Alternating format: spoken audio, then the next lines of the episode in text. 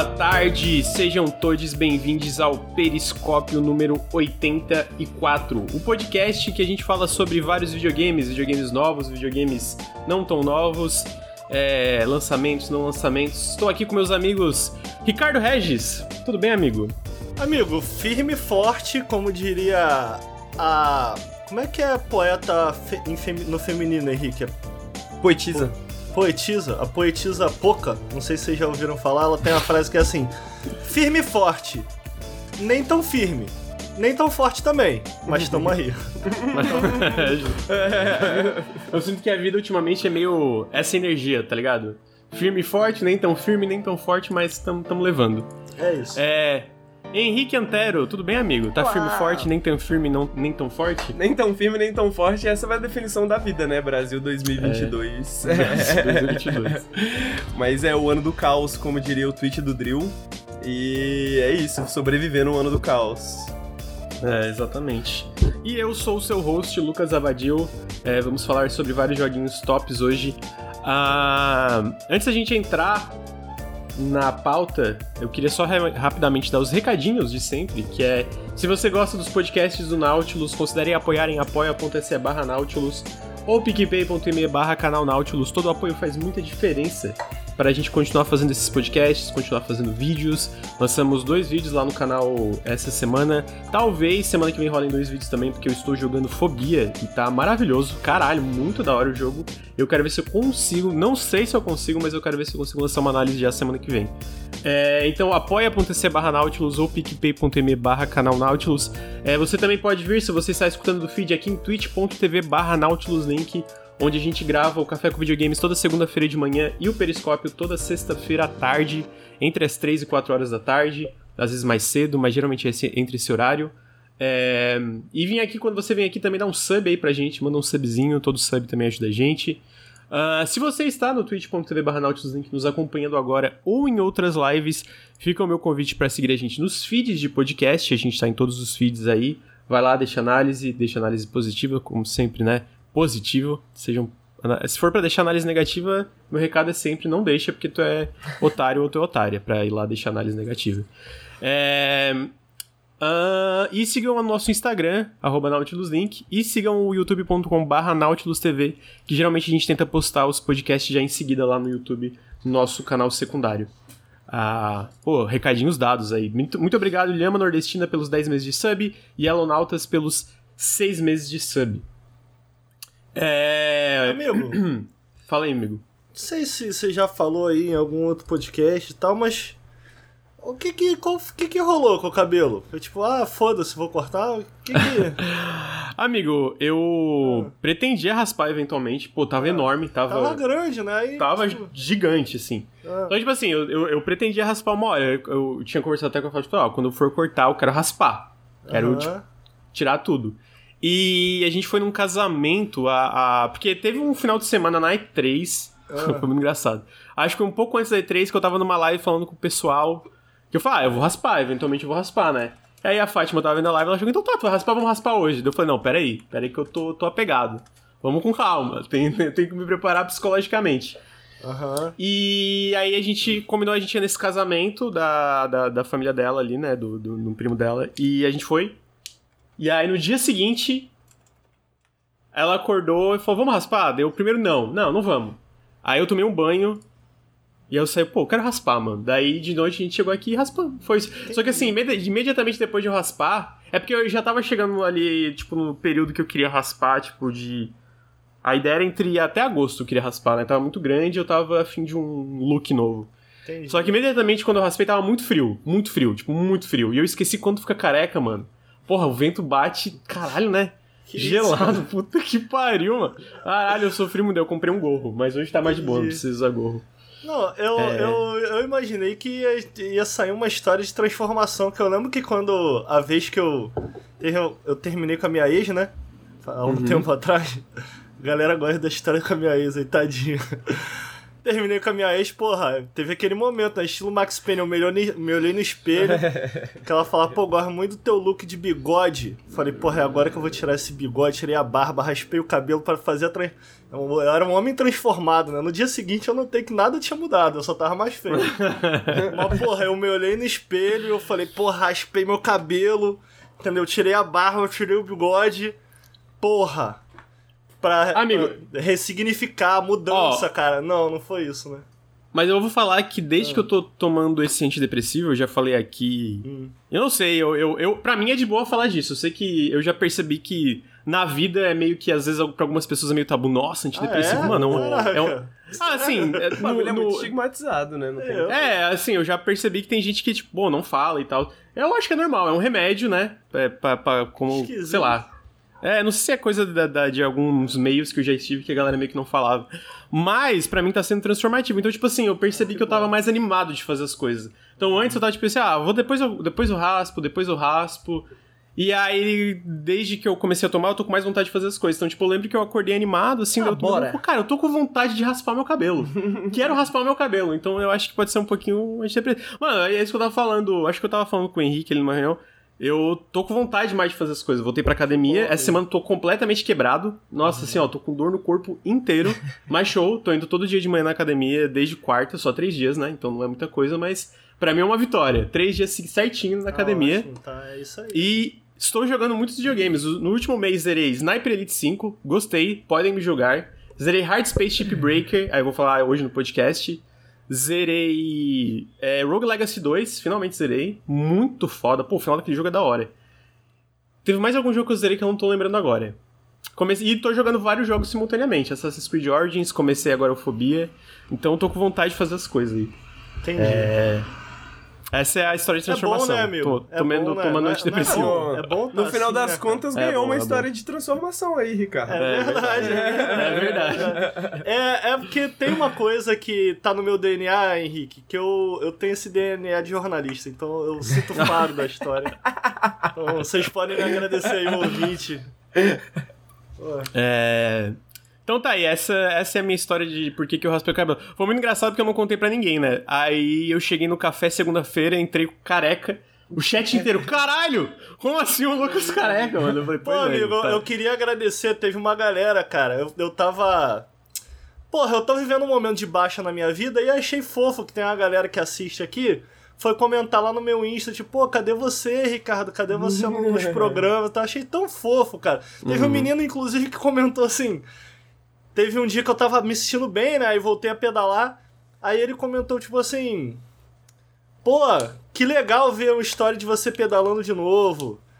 Ah, É, legal. Espero que você fique bem. Tô, tô, pô, tô no aguardo lá de você voltar. Mano, quando a gente tá mal, as coisinhas muito pequenas são muito significativas. Então, pô, eu não vou ficar devendo aí o nome das pessoas, mas teve uma galera que foi lá no meu Insta, pô, comentar e tal. Achei muito maneiro. Obrigado aí todo mundo que foi lá dar essa moral aí. Foi muito significativo, foi muito bonitinho. Achei Pessoal fofo, fofo, mano. Pessoal, também achei fofo. Ah, então, com essa alta astral aí, a gente vai falar de videogames. E eu acho que o primeiro videogame também é alto astral. Eu tenho a impressão que esse videogame também é alto astral, pelo menos pelo que eu joguei dele, que é o novo Tartarugas Ninjas, que é o Tartaruga é, Teenage Mutant Ninja Turtles Shredder's Revenge, ah, desenvolvido pela Tribute Games, com o pessoal que fez aquele Scott Pilgrim, aquele Scott Pilgrim Beat'em Up também, é uma galera que fez esse jogo, e, e publicado pela Dotemu, que também publicou o Streets of Rage 4, né? Ah, saiu agora para praticamente todas as plataformas, também está disponível no Game Pass, é, para quem não, não tem o. que eu acho que tá 80 reais esse jogo. Ah, Ricardo, eu sei que você zerou, eu joguei umas oito fases em co com a Fátima e tava achando maravilhoso. Eu tava achando puro carisma, puro charme, muito divertido. Eu queria saber, tu que zerou e jogou mais, pelo que eu entendi, tu já... Posso estar falando merda, mas considerando o que, que eu sei de tu jogando beat'em up, eu imagino talvez tu já, tenha zerado até de mais de uma vez, em todas as dificuldades. Amigo, eu, É. eu devo estar com as 70 horas aí já, viu? Caralho! Maluco, esse jogo tem duas horas, mano. Três horas de duração, 70 horas de tartaruga. Amigo, Então, eu porra, a gente tem um expert aqui de Tartarugas Ninjas. Sabe? O que, que você tá achando de Tartarugas Ninjas? Eu comprei, pô, primeiro me explicar aí de repente, né, pra galera, antes da gente começar a falar de Tartaruga Ninja. Eu gosto muito de beaten up, muito, mu- muito mesmo. É, Tartaruga Ninja. Amigo, um, um parênteses. Eu fico triste que você não estava fazendo vídeos pro Nautilus na época que saiu Streets of Rage 4. Eu sei que me ajudou, mas eu acho que o vídeo seu do Streets of Rage ia ser muito pica. Enfim, continua. É, eu fiquei, eu fiquei muito. Eu acho que é, é possível, assim, como. Quando eu tava jogando, né, eu tava nessa. nessa ainda tô um pouco, assim, nessa vibe mais introspectiva e tal. Mas eu queria, queria falar, acabou. A minha válvula vai acabar sendo isso daqui, mas não sei. Tô, tô voltando pro Nautilus aos poucos, tô editando coisas. Não tô ainda criando.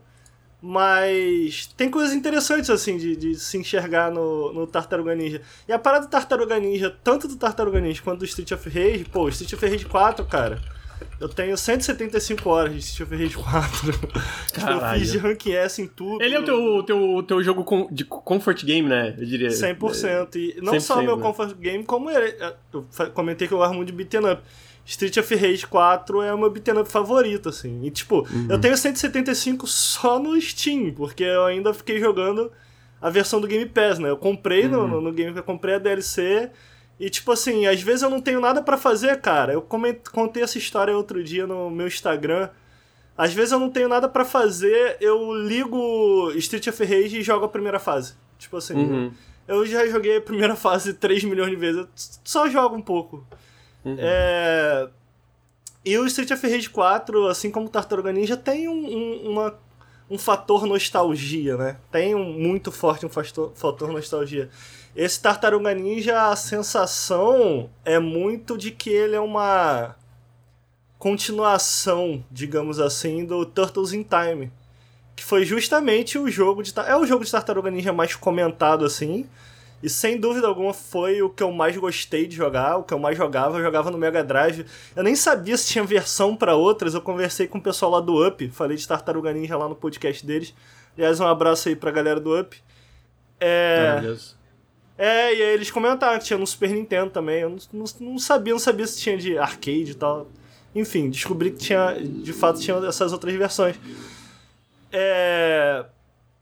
Então, tipo assim, de fato existe o fator nostalgia. E é curioso, cara, olhando justamente porque o projeto é da Dotemu. Mas a Dotemu, ela meio que fica mais responsável por, pela parte visual, né? Tanto nesse jogo aqui quanto no Street of Rage 4.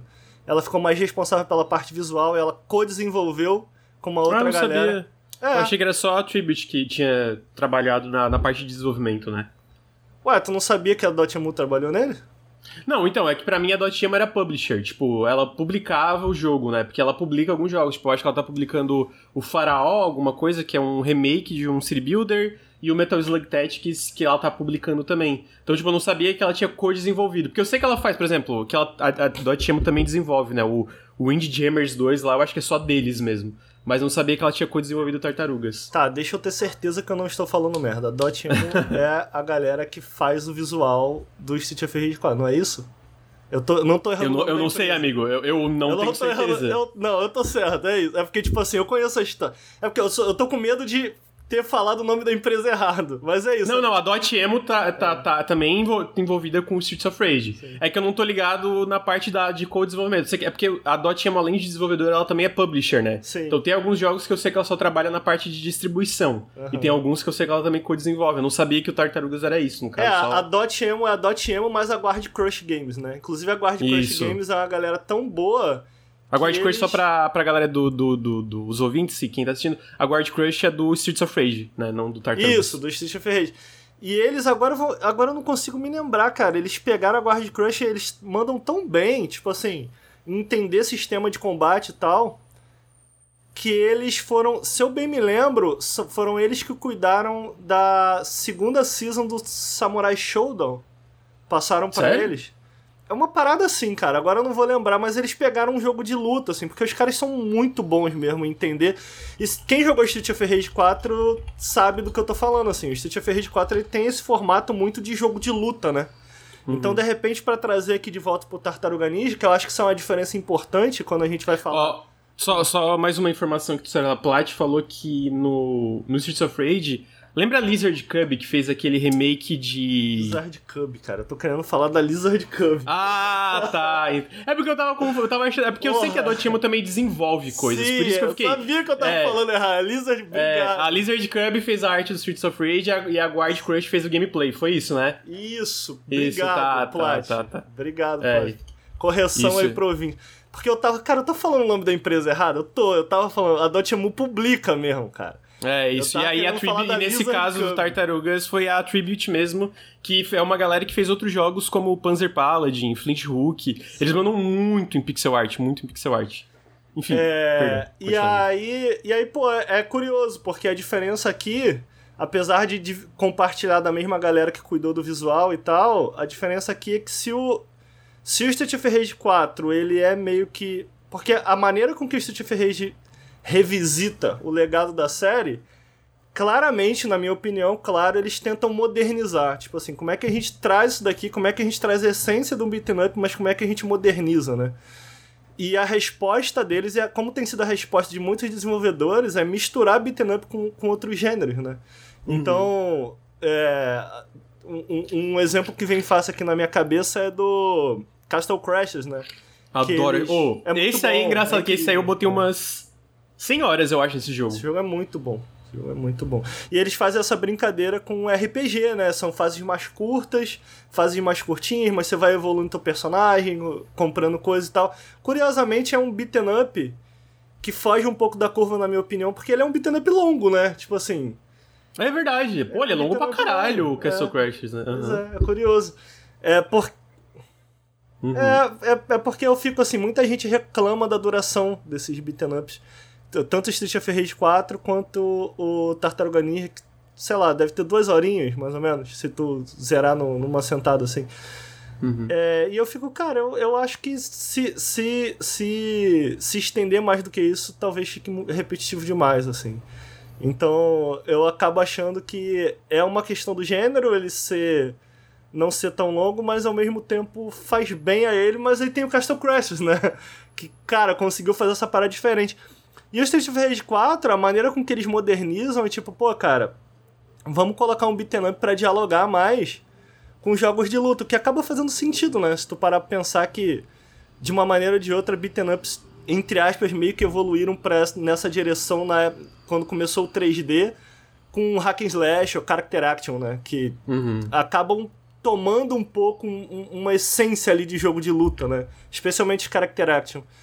É, e o Street of Rage foi 100% nessa direção, assim. Porra, o Street of Rage, cara, ele tem uma profundidade de jogo de luta muito foda, assim. E, tipo, que é uma das coisas que me faz amar ele. Pra tu pegar Rank S, por exemplo, tu tem que meio que combar a fase inteira, assim. Tu tem que passar a fase inteira e aí tu vai descobrindo, pô, como que eu consigo manter um combo sem deixar cair a fase inteira, tá ligado? E aí tu vai descobrindo macetes no meio da fase, tipo, de destruir caixa e destruir coisas pra conseguir manter o combo, mas tu consegue terminar a fase inteira sem dropar nenhum combo. E tipo assim, tu consegue matar um boss é, sem ele te acertar nenhuma vez, tá ligado? Uhum. O, o, esse é o nível de precisão que Street, Street of Rage 4 tá atrás. O Tartaruga Ninja, cara, se Street, Street of Rage é meio que o Street Fighter, o Tartaruga Ninja ele é meio que o Smash da parada, Uhum. tá ligado? O que, o que é bom, eu, eu, eu, eu achei bom no sentido, pô, que bom que ele, o Tartaruga Ninja vai na direção do que ele quer, tá ligado?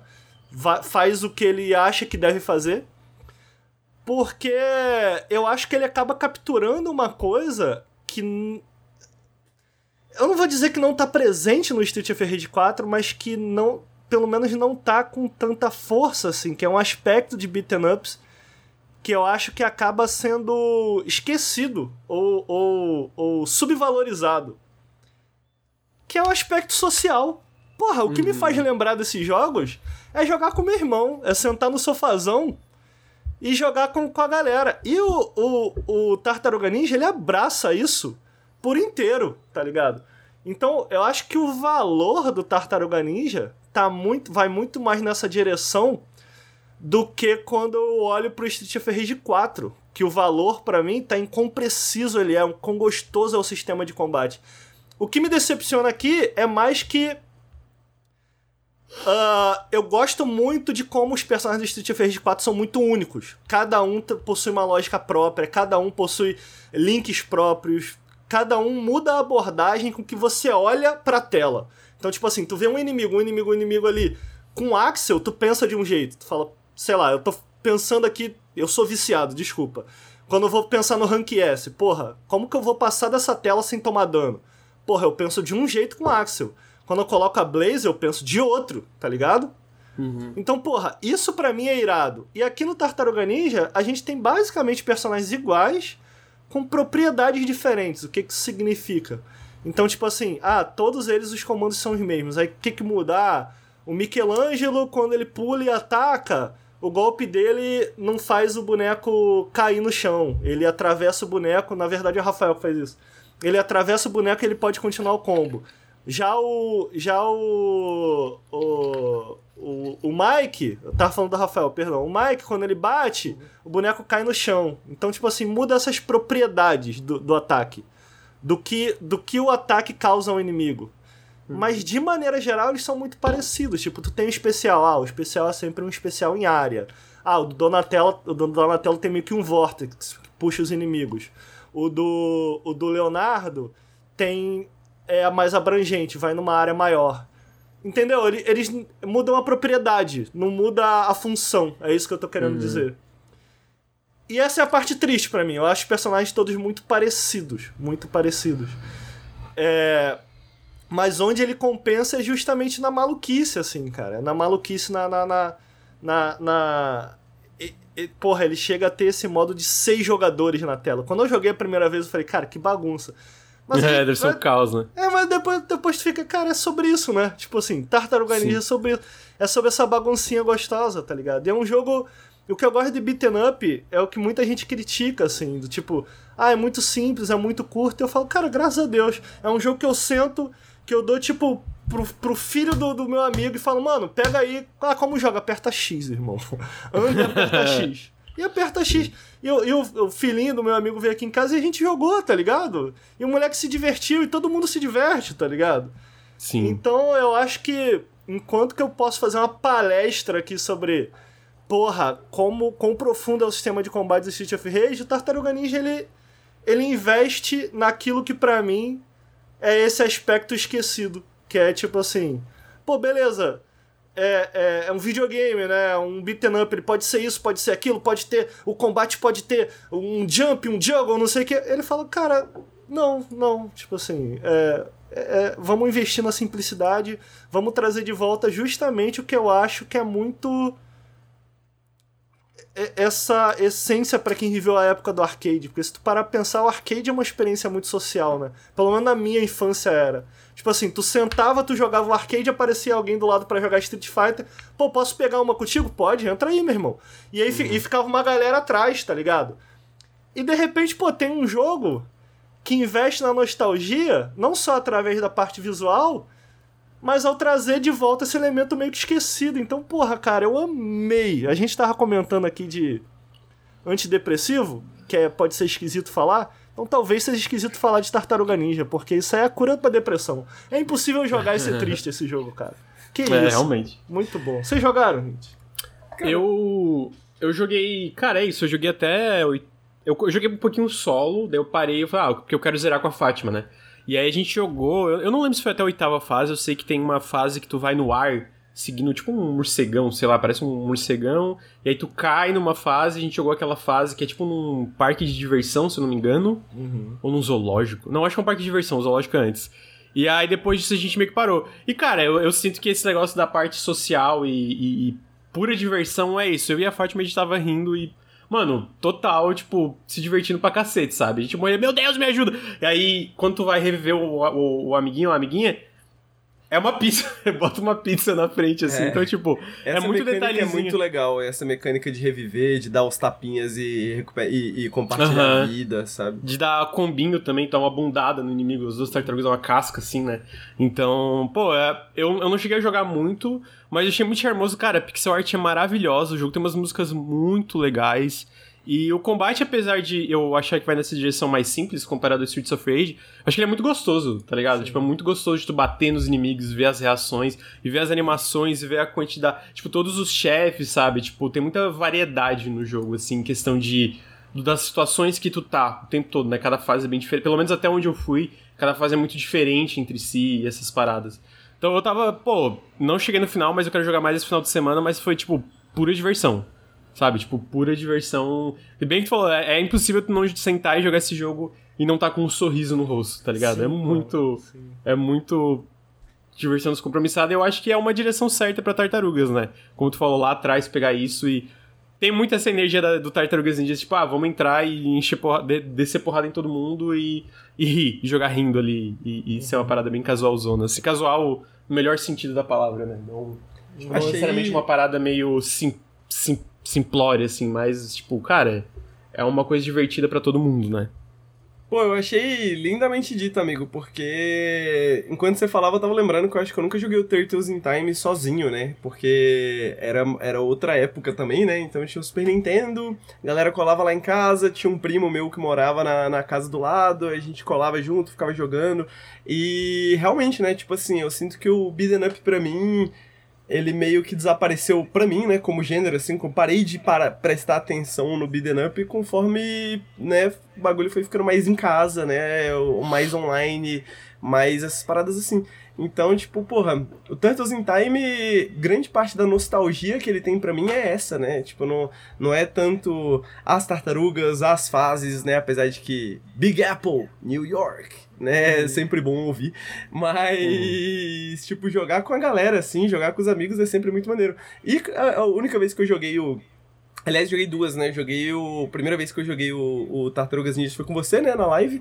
E me lembrou dessa experiência também, né? Tipo, a gente ficou trocando ideia, jogando e tal.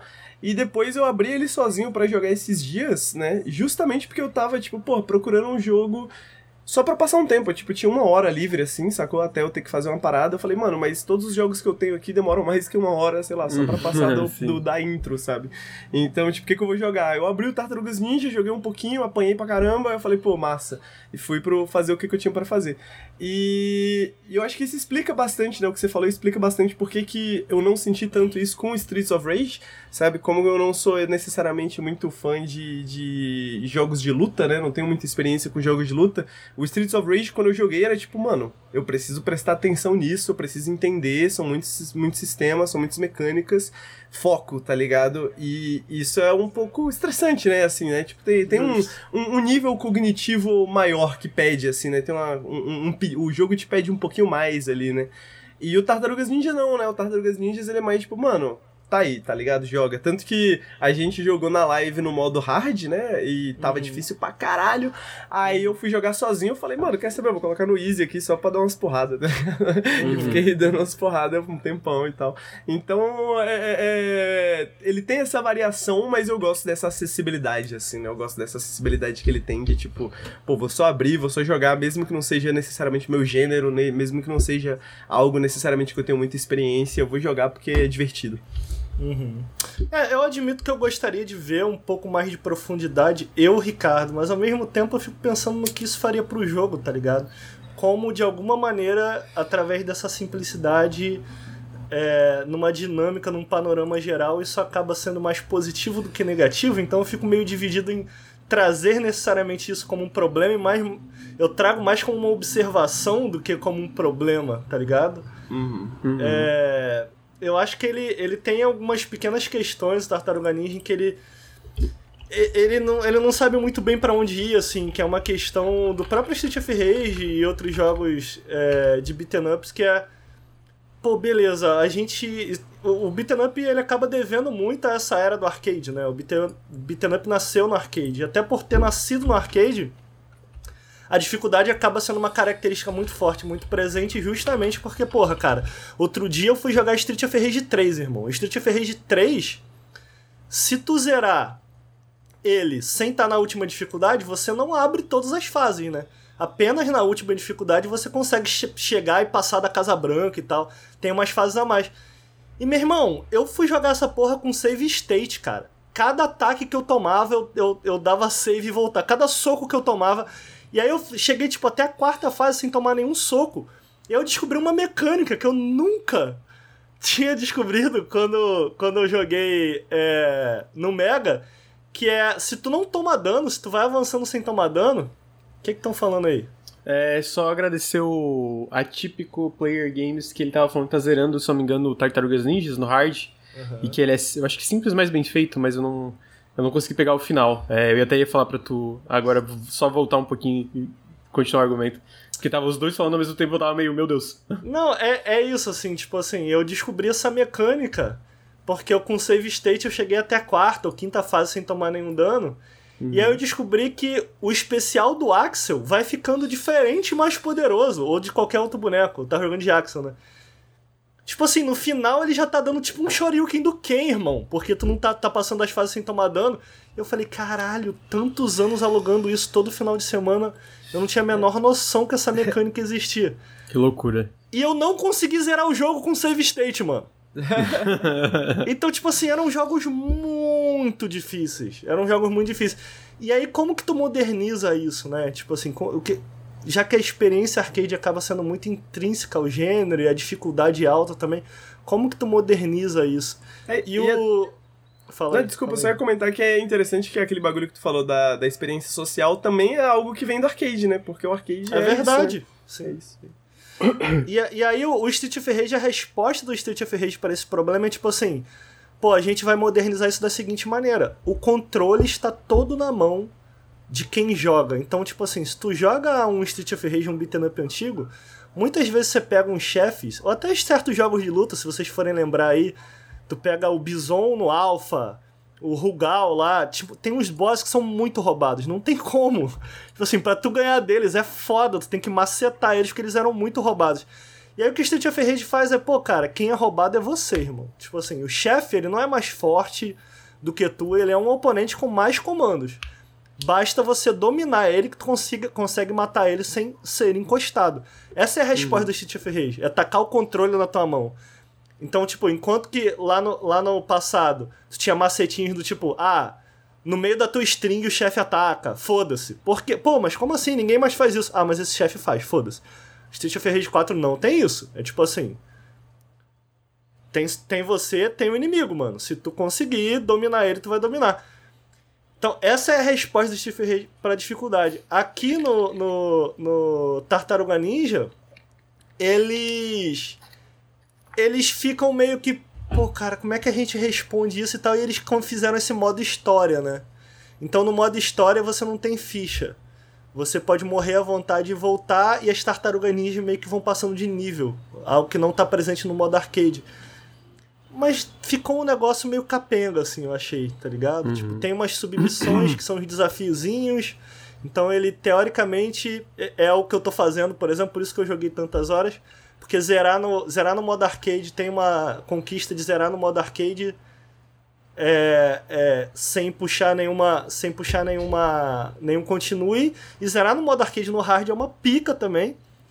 E tem também os desafios de tipo passar de fase sem tomar dano, matar o destruidor sem tomar dano, que é muito difícil, vai tomar no cu quem botou isso. Então é a maneira que ele encontra, tipo assim, ah, não é um jogo de duas horas, se tu quiser fazer as coisas é, as coisas. A, a, as side missions, assim, mas também não é muito interessante essa dinâmica que eles criaram. Eu sinto que o, o Tartaruga Ninja. Eu gosto mais da resposta do Street of Rage do que do Tartaruga Ninja, tá ligado?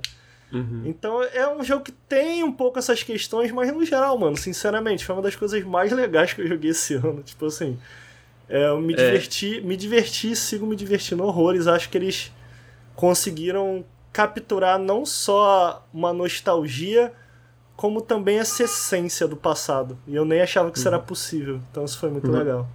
Pera aí. Só um pouquinho.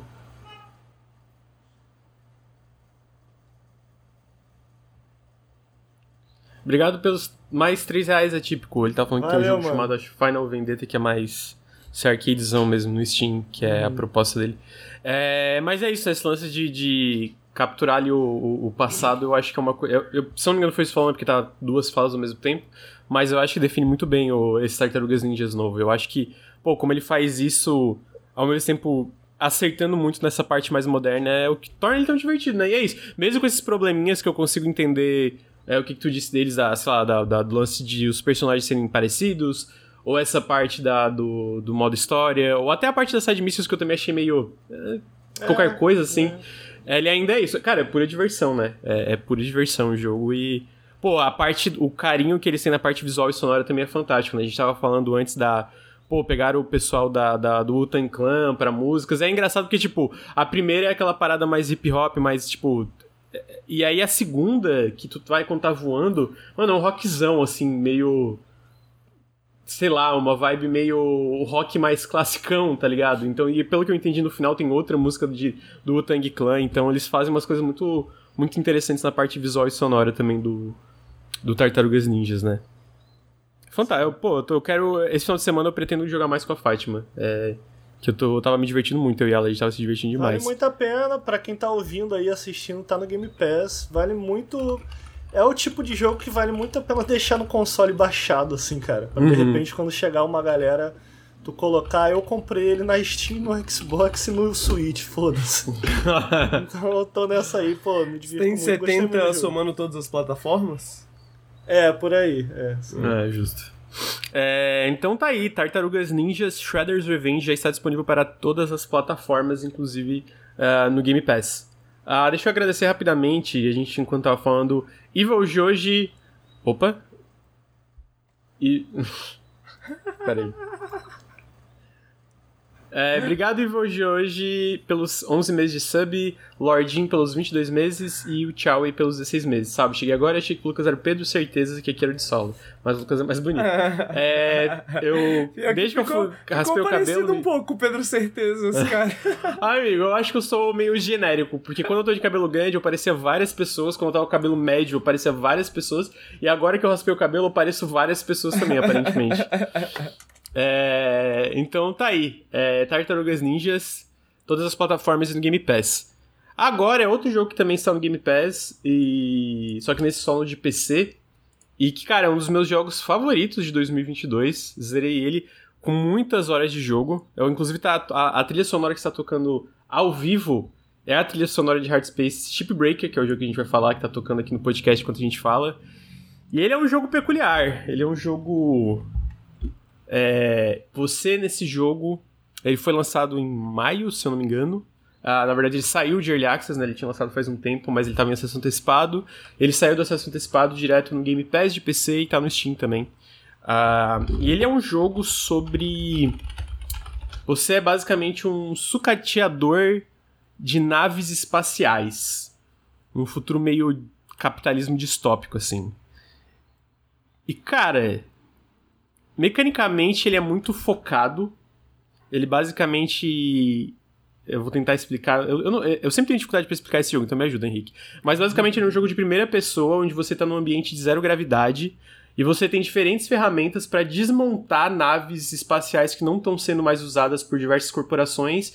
E tem que pegar essas diferentes partes e botar em compartimentos diferentes dessa estação espacial que tu tá. Então tem uma parte de processamento, tem uma parte que é a fornalha, e tem uma parte que é tipo uma, bar uma barca, que, barca que eles chamam, que tu bota coisas diferentes. Então, sei lá, é, um computador que tu tira dessa nave, tu joga nessa parte que fica em, diretamente embaixo da nave. É, esses componentes é onde... mais valiosos vão para essa é, parte de baixo, né? Que é basicamente onde a, essa corporação vai revender esses componentes. Então, gerador, computador e outras coisas.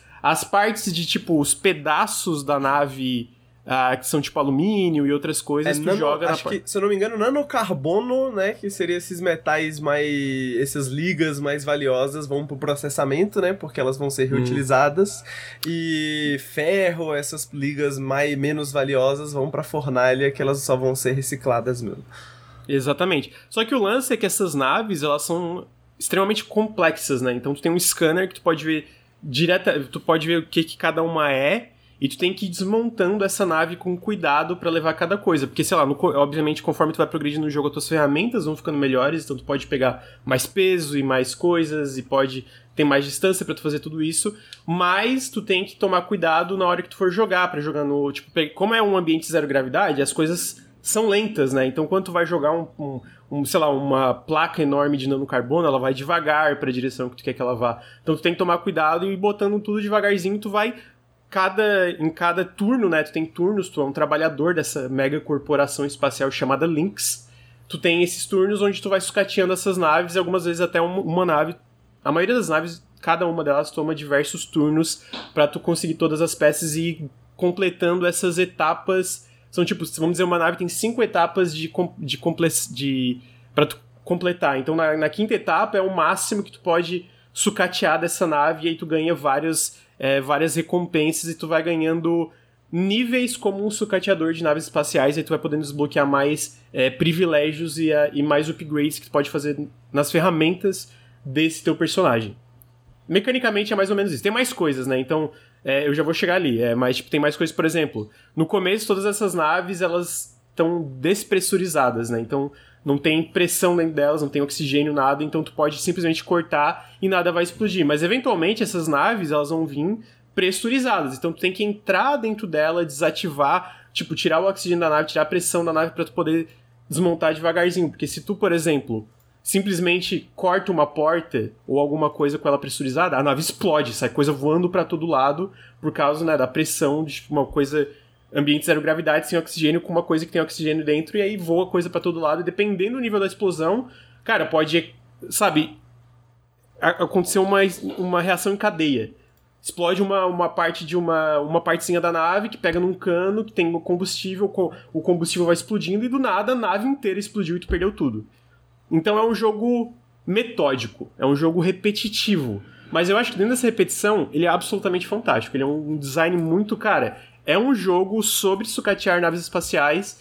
E se tu gostar disso, tu provavelmente vai gostar disso até o final. Ele, eu usei ele quase 40 horas, então ele é bem Porra, longo. Eu não, eu não sei se alguém falaria eu quero isso. É, tipo, ó, pra deixar claro. Eu entendo, não, eu Parece entendo. muito eu entendo. interessante. Eu, eu de verdade, eu gosto muito dessas coisas Parece um jogo meio tátil, sexo Ele é muito, tá ele é tem isso que eu muito ia essa falar, fricção. Mano. Se, eu pudesse, se eu pudesse fazer a defesa desse jogo, é que ele tem esse pra... o prazer básico dele é justamente essa tatilidade, assim, de tipo, você em zero gravidade, você tentando controlar o seu personagem, porque, tipo, você não pode bater nas coisas, você tem que controlar os motorizinhos, né? Porque a inércia é foda, meu parceiro.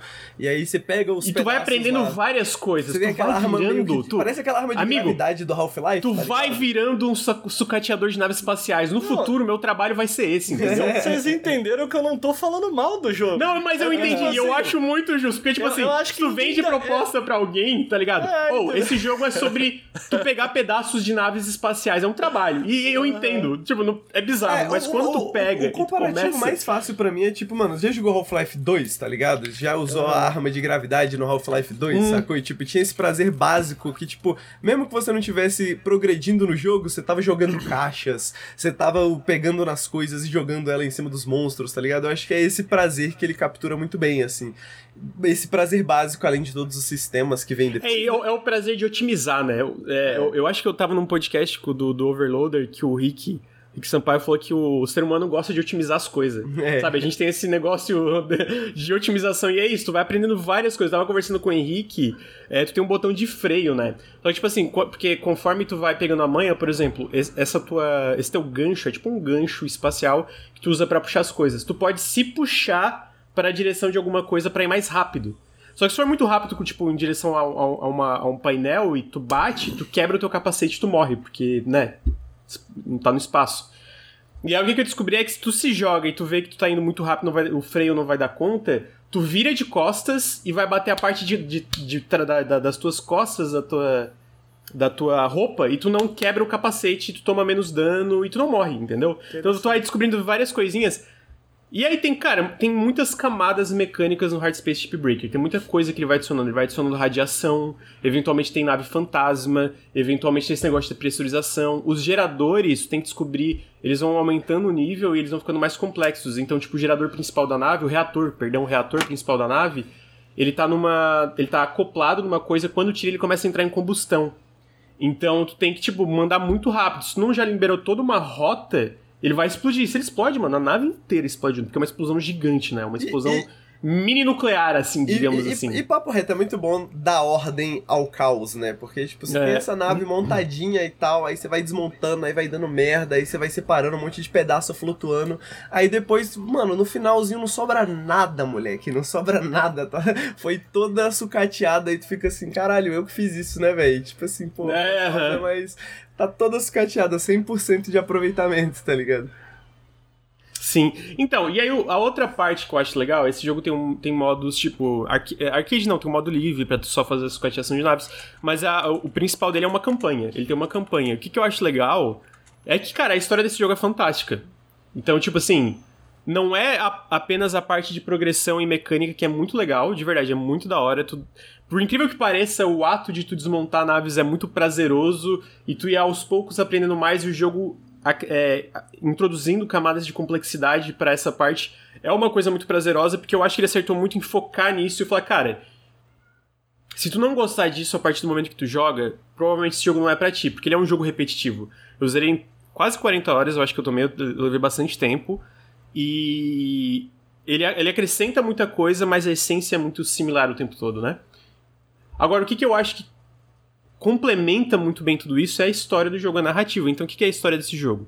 Ok, você tá nesse futuro distópico, existe uma mega corporação que domina toda essa, toda essa indústria de, de sucateação e tal, e também a parte até de viagem espacial, né? Eles têm esses railgates que eles chamam, que permitiu a viagem, é, viagem na velocidade da luz, que daí permite colonizar outros planetas e explorar fronteiras espaciais.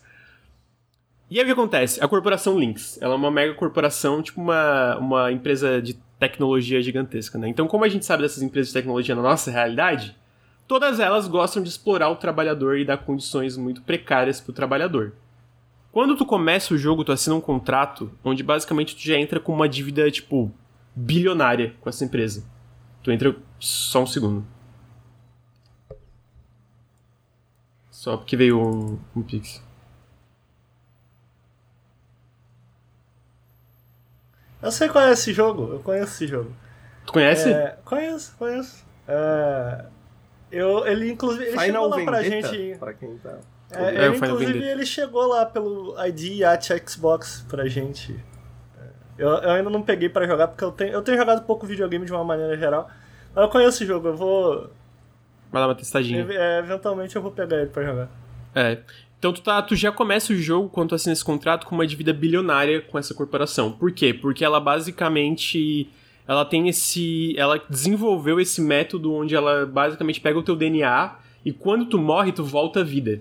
Porque é um trabalho muito perigoso. Tu tá sucateando naves espaciais, ela tem radiação, elas podem explodir, tu tá no espaço, tem um bilhão de perigos diferentes que pode te matar. Só que quando ela te bota nesse programa, que é o programa. Cara, não, me fugiu o nome desse programa. Ela meio que cobra o valor que é o valor pra tu. Tipo, o. Ou da vamos dizer, clonagem, né? É, o valor Ele- bruto de tu entrar, tudo isso, né? Eles fazem um E aí? backup mental toda, toda noite que você dorme. Eles fazem um backup da sua consciência. E se você morrer no turno do dia, você, você volta como seu clone, né? E com a, com a consciência do backup. É, então, tipo. Ah, então tu, tu entra endividado com isso, eles cobram. Cara, eles cobram tudo. Tudo que tu faz, eles cobram. Então eles cobram isso, eles cobram a tua viagem até a situação espacial. Eles cobram um bilhão de coisas diferentes. Então tu começa trabalhando tendo que pagar uma dívida bilionária pra tu começar a lucrar com os trabalhos que tu faz nessa de sucateação espacial. Tipo, eles dão. Tipo, é um trabalho, vamos dizer, que dá muito dinheiro. Tu ganha, tipo, milhões a cada sucateação. Só, tipo assim, tu tem que pagar uma dívida de bilhões antes, tipo, um bilhão e uma parada lá. Então demora tá sempre muito. pra tu- aumentando, né? Porque todos os É. dias vai aumentando. É, então, tipo, e, e to- e exatamente isso, tipo, tu paga, mas todo dia essa dívida também aumenta. Por quê? Porque às vezes tu danifica alguma coisa da nave, tudo que é danificado da nave, tu é cobrado disso. Então, tipo, tu vê que é uma corporação bem filha da puta, né? Já vê que ela é uma corporação bem desgraçada, assim. É... E aí, ok, e aí tu já começa assim, tu começa nessa situação completamente zoada, né? E aí tem isso, né? O The Witch trouxe uma coisa que é tipo assim, o teu corpo, que é o. E o lance desse. Sobre essa. Tu tem um. Tu tem basicamente, se tu morrer, tu volta à vida, mesmo que tu explode, né? Então meio que o teu corpo é propriedade da companhia. Tu é uma propriedade da companhia. Tu assina um contrato que fala que tu é uma propriedade da companhia. E é o Então, conforme o jogo jogo- seguido do Periscópio que o Lucas traz que você é a propriedade de uma empresa. É, exatamente. é. é engraçado, o Citizen Sleeper também é nessa vibe. É, e aí o que acontece? Conforme tu co começa a jogar, tu começa a conhecer as outras pessoas dessa, desse trabalho, começa a conversar, tipo, é tudo por, por rádio, né? E aí começa a entrar o tema principal da história. Cara, é sindicalização. É um jogo sobre sindicalização. Tu, toda, tudo, tudo ao redor disso, tu, toda a narrativa do jogo até o final é sobre um come, um, o começo de um processo de sindicalização por esses trabalhadores precarizados e toda a resposta absurda que a Lynx, que é essa mega corporação, faz em relação a isso. Como que ela tenta combater essa sindicalização. Então ela manda um administrador, cara, que é muito arrombado Daí ele entra ali na, no segundo ato do jogo, é esse administrador que começa a, a, a querer é, resultados melhores, começa a questionar como é que vocês trabalham. Só que é um cara que claramente não sabe de nada, tá ligado? Tipo, o gerente teu atual, ele é aquele cara bem intencionado, mas que é meio passivo demais diante da situação injusta que tu tá. E aí, Peraí, começa mas como é que essas conversas se desenvolvem? É, é tudo, tudo via tudo via rádio. rádio. É, é, é, atuação, tem voice entendi, acting e tal. Conforme tu vai jogando, tu conversa com os outros trabalhadores enquanto tu tá trabalhando ali, né? Enquanto tu tá no espaço. Uhum. E aí. Mano, e é muito legal. É muito legal como isso evolui e como isso vai. E, cara, e é muito legal, e daí essa parte eu vou falar. Como eles subvertem tudo isso no final do jogo. Então, tipo assim, no final do jogo eu sinto que ele tá começando a cansar. Porque eu acho que ele não acrescenta. Ali pelos 40 horas de jogo, eu acho que não podia ter um pouco mais de variedade de naves e desafios para tu fazer. Sabe? Tipo, mais coisas para tu tentar desmontar de formas diferentes, sabe? Porque ele vai adicionando. Pô, no começo tem o, gera... É, tu tem o, o, reator e de repente tu tem a. O. Porra, como é que é o nome? É tipo um negócio onde sai a, a turbina, é tipo uma turbina tem que desmontar uma turbina e, cara, é uma parada que, tipo assim, a partir do momento que tu tira um negócio da turbina, ela começa a entrar em combustão, ela começa, tipo, pegar fogo nos canos. Então tu tem que entrar lá no fundo para desativar o sistema de combustível para não explodir tudo, né? Propulsor, obrigado, The Witch, é propulsor a palavra, não é? E é muito turbina. bom que da primeira vez que o Lucas estava fazendo essa turbina, eu, eu tava um pouco mais avançado que ele, apesar de que ele me ultrapassou. E aí ele falou: caralho, essa turbina. Aí eu falei, mano, Primeira vez que eu vi essa turbina foi essa reação que eu tive. E aí, só que depois de algumas horas de jogo, você tá tão acostumado assim que é, é só um só trabalho. Vai. É só um trabalho, é só um tá trabalho. ligado? e, e, pô, e essa narrativa, cara, eu até tava vendo umas entrevistas. Inicialmente, esse jogo começou numa Game Jam da Blackbird Interactive.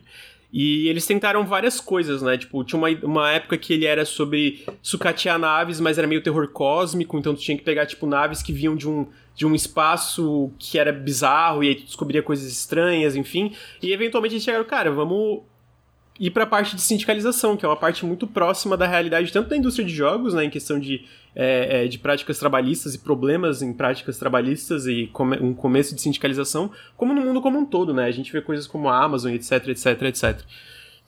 E, pô, fi tudo isso evolui de uma forma que eu acho incrível. O Henrique falou que teve. Eu não cheguei a ler muitas análises do jogo, mas ele falou que teve umas análises que falaram que ele é meio maniqueísta, né? Que tu comentou. Que é tipo. Ah, não, o administrador é muito, sei lá, muito vilão. Cara, eu não acho. Com, a gente conhecendo tantas histórias sobre, e relatos de trabalhadores, eu não acho nem um pouco. Eu acho que ele reflete muito a, a, como tem gerente e, e administrador e, e chefes muito, sabe? Que mas parece é... caricato, mas é uma realidade, tá ligado? O cara, o cara ou, ou, ou a mulher, ou qualquer. É, a pessoa é tão ruim, tão, tão horrível no trabalho como ela age com os outros que parece caricato, mas é uma realidade muito triste que existe, né? Eu acho engraçado como essa geralmente é. Eu, eu tô imaginando aqui, tô realmente colocando dentro de um potinho, mas como essa geralmente é o argumento dessa galera mais reaça, do tipo. Ah, não, porque agora todo rico é vilão, não sei o que. aí eles falam essas merdas assim, aí tipo. Não, porque é muito caricato, tipo, velho, do que você tá falando? É, é exatamente uhum. assim que as coisas acontecem. Tá é exatamente, teve review e, pô, na Steam de. Teve review na Steam e discussões nos fóruns da Steam de pessoas falando assim, pô, eu queria que tivesse a opção que você não entrasse no sindicato. Por que, que você tem que entrar no sindicato? Cara, é tipo, entrar no sabe, sabe? Cara, e eu gosto muito que esse jogo, cara, esse jogo não tem dois ladismo. Ele é assim, cara, a única. A única forma de ter uma mudança é, uma, uma, mudança real nesse sistema que eles estão encontrando, cara, é realmente. E é exatamente, sabe, tipo, por exemplo, como a Amazon faz, que é tipo uma. Um triturador de trabalhador. Entra Sim. e sai, e é um ciclo, né? Entra outras pessoas e as que saem, saem destruídas, assim. E, e, e uma aí... das coisas que me interessa na ficção científica é justamente essa ideia de extrapolar a nossa realidade sem parecer tão distante mas extrapolado e fazer com que a gente enxergue através da ficção científica, através daquela situação que é meio é, é, é, é, é figurativa ali, né? A gente se enxergar ali e a gente refletir, né? Então quando o cara. Tipo assim, pra mim é muito doido a, a galera que fala, especialmente ficção científica, o próprio cyberpunk, etc. Quando eu pego essa galera que faz esse tipo de comentário do tipo assim, ah, de maniqueísmo, porque é muito bom e mal muito claramente e tal. Tipo, porra, essa é a ideia, né? Essa é a ideia da, da ficção científica. É uhum. extrapolar essas paradas para que você, quem sabe, seja capaz de enxergar isso no nosso mundo, né?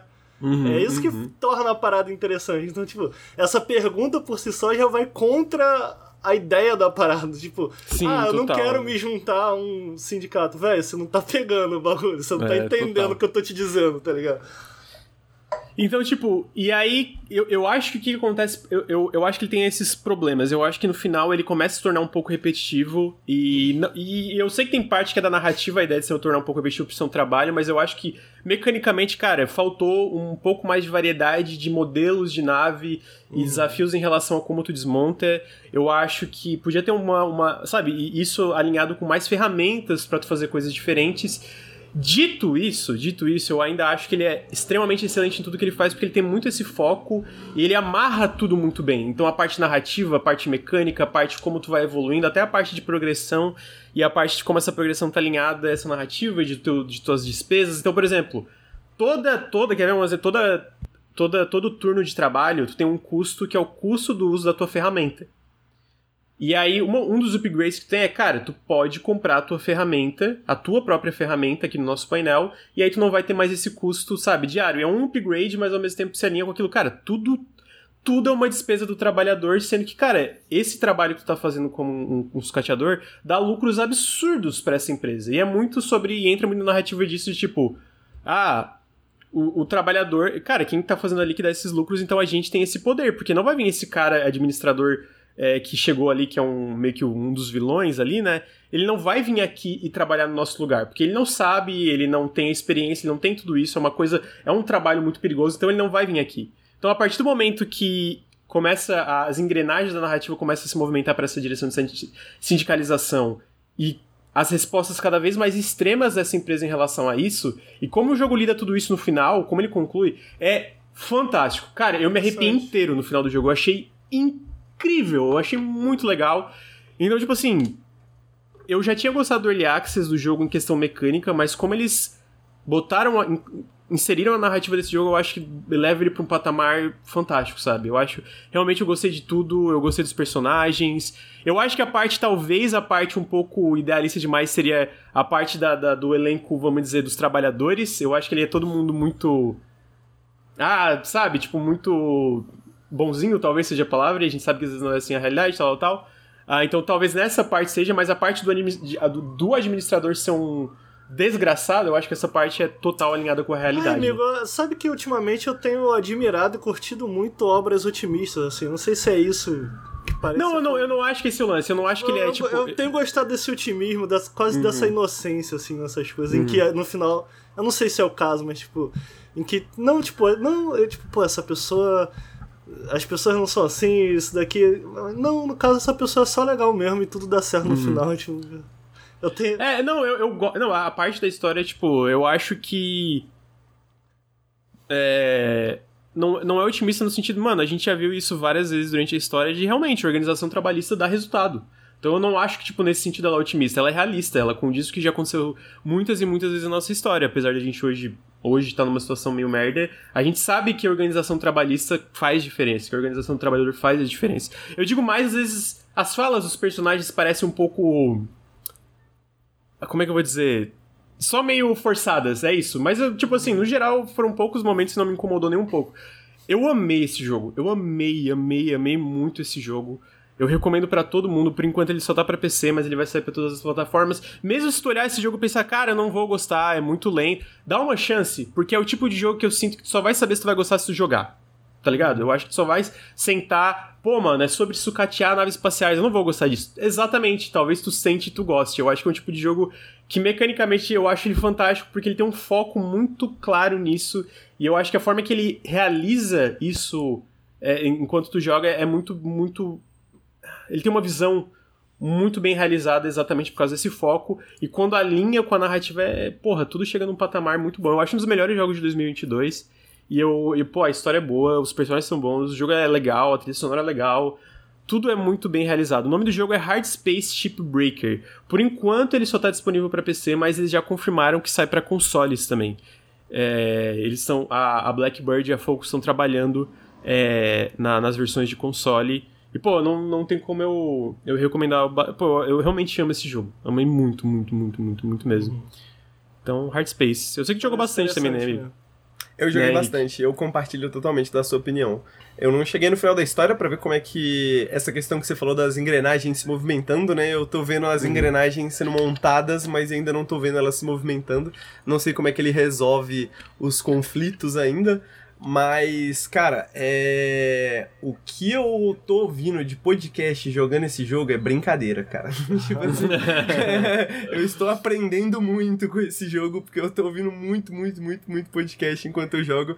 Porque, cara, é perfeito. Eu só pauso o podcast na hora que vem um, um, uma mensagenzinha no rádio, porque eu gosto de acompanhar a história, né? Então aí geralmente é entre os turnos ou no começo do turno e tal. Uhum. E aí eu ouço um podcast, aí termino o turno, aí eu paro um pouquinho para escutar a história história, eu faço outra nave. Eu gostei muito do método que você, você, você fez, né? Que é tipo, o Lucas acorda todo dia de manhã e joga um pouquinho de Hard Space Chip Break. É, né?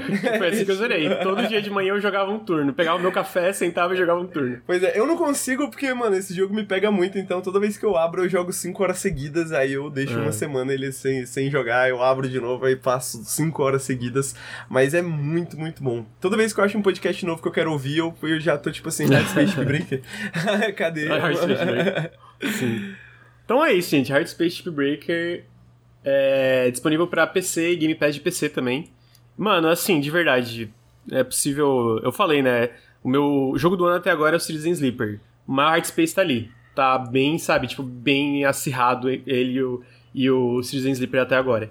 Antes da gente entrar no último jogo, eu só preciso fazer um xizinho, tá? E aí a gente entra no Last Call BBS, que eu sinto que também é bem mecânico. Opa!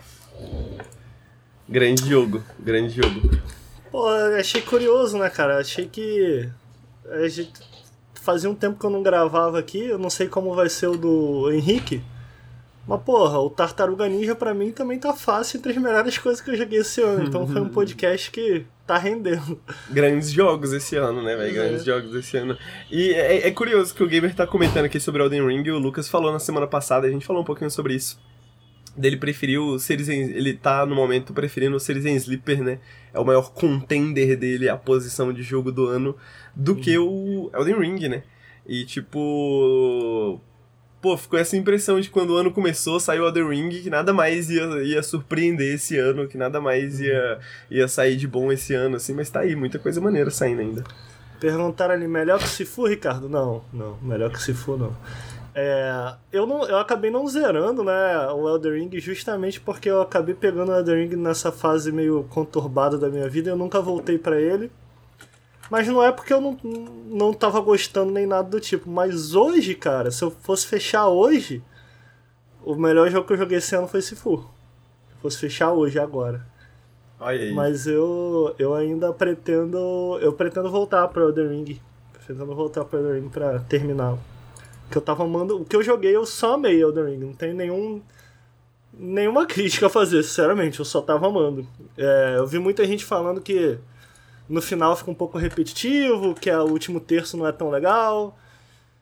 É, eu, tipo, eu, eu acabei ficando, né, impossível você não ter pegar na internet aí a Melania, Malenia, não, não sei o nome dela. Vi que é um chefe que muita gente tá, tá comentando, eu nem vi, nem cheguei eu perto de ver esse chefe, tá ligado? Então eu, eu, eventualmente eu quero voltar, eventualmente quero voltar. É, mas até então, pô, a melhor coisa que eu já joguei foi o Sifu. E curioso, que eu, eu comento que o Sifu, pra mim, ele é nada mais é do que um beat'em up, assim. É um beat'em up 3D. É... Então, alguma das coisas mais legais que eu joguei foi um, até, até então sendo um bom ano pra beat'em ups. Assim, é, eu, eu ia falar isso, um ano de beat'em ups, né, cara? É. Um ano de beat'em ups. É, eu diria que o Hard Space eu não terminei ainda, mas ele tá. Porra, é, é, é, é esquisito, porque ele, eu joguei ele bastante em acesso antecipado, tipo, ano passado, tá ligado? Então é esquisito eleger ele como jogo do ano pra mim esse uhum. ano, sendo que ele saiu 1.0 esse ano. Uhum. Enfim, vou ter que jogar até o final para saber. Mas eu tô gostando da, da, da, Voltei, da variedade só. de lançamentos da. Uhum. Mas eu acho que eu ainda não tenho um jogo favorito esse ano. E acho que não vai ser o Last Call BBS, porque o Last Call BBS é bem específico. uhum. é, então. Last Call BBS é o último jogo da Zectronics, é uma empresa que fez jogos, eu diria que muito último específicos. Último aqui tem, tem dois sentidos, né? Porque não é só o último jogo que saiu, mas é o último jogo da Zectronics como empresa, né? Acabou a Exatamente. Sério? Ué, Acabou que isso? Pois é, cara. Acabou. É porque que que um, dos, um dos principais responsáveis vai virar professor, é, vai pegar uma, uma não, trabalho na, numa universidade? Na, na verdade não. É, bom, vamos eu acho que a história, a história do jogo se mistura com a história da empresa, tá ligado? E Conta porque, então. E, e por que eles estão eles estão acabando, né, e tudo mais. E bom, para quem não conhece a Zectronics, ela é uma empresa que ficou bastante famosa no começo ali dos jogos indies ali, né, no começo da 2010 ali, uh, com Space Cam, que é um jogo puzzle só que um jogo puzzle que ele tem esse começo dessas ideias de automatização, né? Que a gente hoje tem mais, mais jogos que usam essas ideias bastante. E era um jogo bem abstrato, assim, eu, porra, nunca entendi, até hoje eu acho ele muito complexo, muito difícil, mas tem que misturar umas moléculas com outras para fazer uns sisteminhas e tal, um negócio bizarro. Mas foi um jogo que fez muito sucesso, né, justamente porque ele é, como o Lucas falou, né, é um, muito específico, ele atende um nicho muito específico de jogos, né. E desde então eles publicaram vários outros jogos que seguem um pouco essas mesmas linhas, né, essas mesmas linhas de design que eles desenvolveram. Tanto que teve uma jornalista da, do Rock Paper Shotgun que apelidou os jogos de Zack Likes, né? Na época eu tava falando muitas discussões sobre Dark Souls, né? Ele apelidou ele Zack Likes e o Zack, o, o, o Zack alguma coisa, que é o, o, o, diretor da, da Zectronics, ele inclusive usou esse termo no livro dele, né? Sobre, Zack, sobre o tipo de jogos que eles faziam.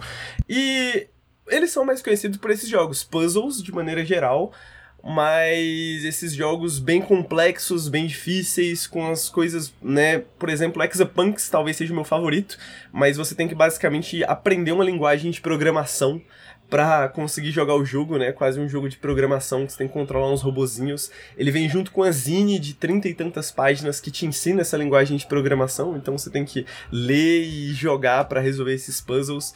Ele tem um outro que talvez seja o meu segundo favorito, que é o Opus Magnum, que ele é mais sobre alquimia e uns sistemas mais gameísticos, digamos assim, né? Não tem tanto essa questão de programação, apesar de que acaba sendo também. É, você vai vendo passo por passo, vai fazendo é, esses sistemas lógicos e tentando fazer eles funcionarem da maneira mais eficiente, vários puzzles, etc.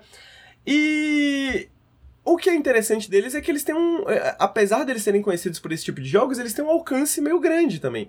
Eles fizeram um jogo chamaram Clyde Tactics, que é um jogo de. de tática de guerra, um, tipo um wargame, né? Tipo, bem, bem complexo também, bem difícil. E eles também têm um jogo chamado Elisa, que é uma visual novel, por incrível que pareça, sobre inteligência artificial. Uh, que é muito interessante também, que é esse eu, esse eu joguei um, esse eu joguei um tempo, é sobre a inteligência artificial que funciona, que trabalha, que funciona como uma psicóloga, né? E você meio que explora um pouco dos dilemas éticos que isso significa e tal, porque eles gostam bastante do tema de tecnologia, né? Além de os jogos serem meio que focados para pessoas que, sei lá, gostam de tecnologia, programadores e afins. Eles têm um jogo que eu não joguei tanto que é Shenzhen Io, que é um jogo que você é um engenheiro elétrico numa fábrica numa fábrica na China e eles falam sobre exploração também e falam sobre esse tipo de coisa assim. Esse eu não cheguei a jogar para ver como é que como é que funciona, mas dá para perceber que eles têm um, uma vibe bastante específica, né? Eles atendem a um nicho bastante específico, eles ficaram conhecidos por uma por questões bastante específicas. E agora eles estão lançando o Last Call BBS, que é uma coletânea, na verdade, de vários pequenos jogos que eles produziram. É, são. Bom, alguns são protótipos que. Jogos que eles já tinham feito e que eles estão fazendo um remake, jogos que eles já tinham algumas ideias, mas eles não conseguiram trabalhar num jogo completo, ou algumas ideias que eles já tinham, mas que eles não tinham como transformar no jogo completo. Então eles fizeram esse apanhado de ideias apanhadas das Electronics ao longo dos anos, né, de certa forma, uhum. né? Um dos jogos que você tem no, no Last Call BBS é um jogo que o é um remake de um dos jogos que o Zack fez antes das Electronics, sabe? Um remake que ele fez em, um jogo que ele fez em Flash há muito tempo atrás, que ele fala que pouquíssima gente jogou, mas de vez em quando ele ainda recebe uns e-mails assim, tipo, pô, esse é o meu jogo favorito de todos os tempos. E Caralho. aí ele falou, pô, vou fazer um remake, né? Esse é o lugar perfeito para fazer esse remake. e eles fazem um enquadramento bem interessante, né? Tipo assim, a ideia do jogo, quando você abre o jogo, é como se você estivesse ligando um sistema operacional de um computador ficcional do Japão, uma parada assim. E ele retrata um pouco. É, a gente tem uma história em três períodos, né? A gente tem o presente, o passado não tão distante das Electronics, e eles têm o passado que o Last Call BBS meio que tá refletindo sobre, que é esse passado da tecnologia dos anos 90, né, da internet dos anos 90, dos computadores dos anos 90, uh, aquela que na comunicação a gente chama de Web 1.0, né? uhum. Antes da Web 2.0, antes das grandes corporações uh, entrarem nos Assumirem espaços virtuais, exatamente. Então aquele espaço que era um espaço de difícil acesso, né? Era um espaço cheio de burocracias, mas que existia uma certa magia ali também, né? Existia uma certa magia pela questão da localidade, pela questão da proximidade, pela questão de que aqueles espaços eram geridos e eram montados por seres humanos, né? E eram seres humanos, era um espaço social, né? Era um espaço público realmente, né? Diferente desse espaço público-privado que é a internet de hoje em dia, né? Uhum. E você, então você tem esse sistema operacional ficcional dos anos 90 e você tem esse operador de sistemas que tem um BBS, né? Aqui a gente, apesar de que o BBS existiu no Brasil, a gente talvez não tenha muita essa experiência. Mas nos Estados Unidos o BBS foi uma coisa mais comum do que do que aqui, né? Que o BBS é basicamente uma internet para internet, né? Uma internet uhum. antes da internet estar completamente conectada. Você tinha o BBS que eram tipo servidores locais que você ligava para esses servidores, basicamente, você fazia uma conexão direta, e aí você se ligava a esse fórum BBS, você se ligava a essa página BBS que tinha certos downloads e etc. E é, é justamente essa parada que o Last Call BBS faz, né? Você se liga a esse é, Barkeep, né, alguma coisa assim, que é um site basicamente de um cara ficcional que mantinha, que ele mantinha esse site com alguns jogos que ele encontrava pela internet nesse mundo, nessa realidade ficcional, né? E esses sete jogos barra oito jogos são basicamente jogos que ele encontrava pela internet, que ele mantinha e que ele disponibilizou para você, para que você baixasse e desse uma olhada, né? É, uhum. E, enfim, esses são os jogos das Electronics, e aí eu vou falar um pouquinho de cada um, assim, vou falar dos meus favoritos e dos que são complexos demais para mim entender. Pera aí, pera aí, rapidinho. Aí, esses jogos estão dentro esses sete jogos são que formam o Last Call BBS, é isso? Exatamente. Isso. Esses sete barra oito jogos. Uhum. Na verdade, são oito jogos, mas. Porque tem um, tem um paciência, uma. Eles, os Electronics, eles têm um, uma piada, digamos assim, interna, que todos os jogos que eles fazem, basicamente, eles têm uma, uma variante de paciência né, é, do jogo de cartas Paciência. E aí nesse jogo, além do, do, dos jogos que você tá baixando, você tem esse paciência que você pode jogar a qualquer momento ali, instalado já no, no, no, sistema operacional, né? Mas agora que o Ricardo voltou, já que ele tinha feito a pergunta também, por que, que a Zectronics está acabando, né? Uh, o Lucas falou que é, o Zec, ele, fez, ele passou um ano na, com, trabalhando com educação, né? Mas ele falou que vai ser o último ano que ele vai trabalhar com educação, que ele não, não, não, não é uma parada exatamente para ele, assim, que ele não consegue ensinar programação para jovens, assim, ele aprendeu a programar muito tempo atrás. Mas o, uma parada é que, como eles fazem esses jogos muito específicos, eles basicamente estão cansados, assim. Por mais que eles tenham feito jogos diferentes, eles falaram que fazer esses jogos sempre do aspecto da produção sempre foi muito parecido, foi muito similar entre eles. Eles estão, tipo, nem, eles não se imaginam fazendo isso para sempre, né? E eles falaram que uma hora tinha que acabar, assim, foi uma decisão meio que aparentemente mútua entre eles de fazer outras coisas, basicamente. Eu acho que eles estão um pouco cansados dos selos Electronics, né, da expectativa de um jogo Electronics, de um público muito específico que eles alcançam, mas, enfim, eu acho que é isso, né, basicamente eles querem variedade, querem fazer outras uhum. coisas, e esse é o último respiro deles com esses jogos, com essa dessa demonstração do que eles fizeram até agora, né? E essa é, é, é, esse fechamento desse nó de algumas ideias que eles tinham até agora. Uma coisa interessante desses jogos é que todos esses jogos, ou quase todos, eles são craqueados, né?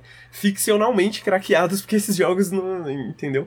Mas tem a telinha do cracker, tá ligado? Tipo uhum. assim, craqueado. É engraçado quando tu baixa, tipo, tem um ali que eu acho que tu baixa, tipo, ah, vai demorar 3 minutos. É, demora 3 minutos que, reais Você tem que jogo. esperar o tempo é. do jogo baixar, e aí depois é que o jogo baixa, você tem que esperar 15 minutos para baixar o próximo jogo, né? Porque eles estavam uhum. tentando resolver a questão de, tipo, pô, as pessoas vão ter lá os 8 jogos, elas vão jogar, vão jogar por 10 minutinhos e nunca mais vão abrir, né?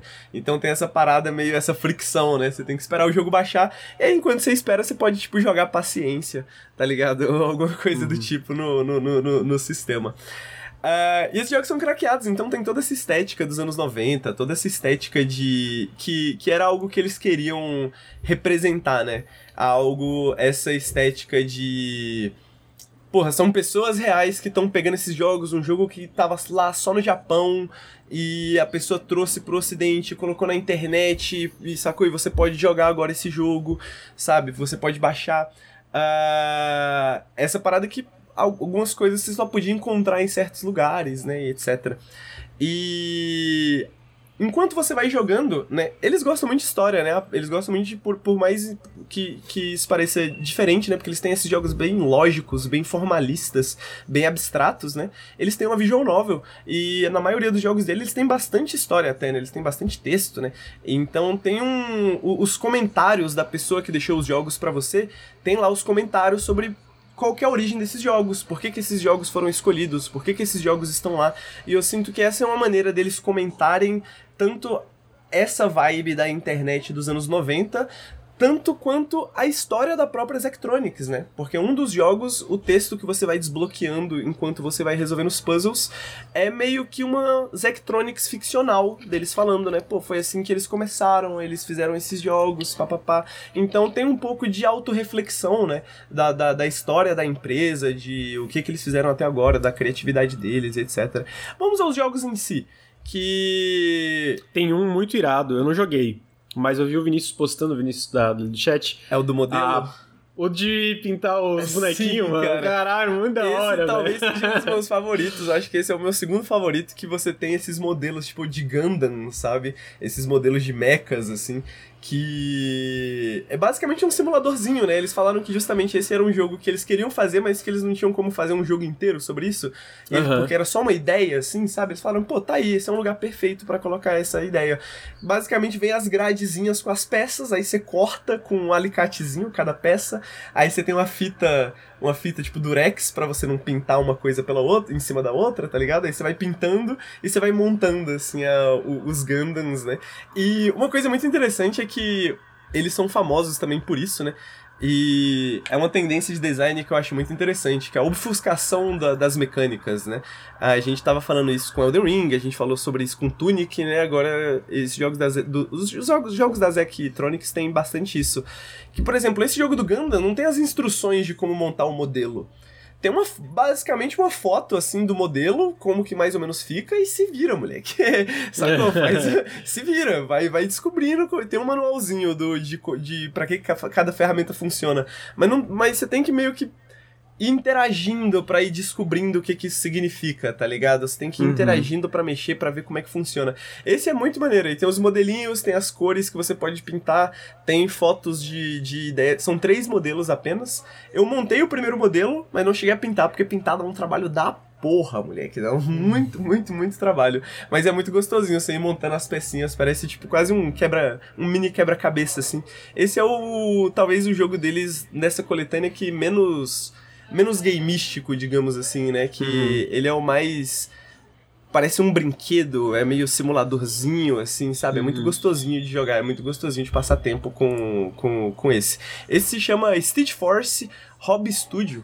E aparentemente surgiu porque um dos, uma das pessoas que trabalha na, na, nas Electronics é muito fã desses modelos. Ele monta vários desses modelos e eles queriam fazer uma parada assim. Esse é um deles, né? É...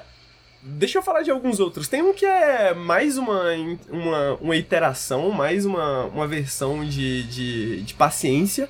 Então não tem muito o que falar, porque é muito formalista, assim, é tipo bem Eu nem gosto de paciência normal, quem dirá das variantes, tá ligado? Eu nem consigo jogar o, o, o, o, o, clássico.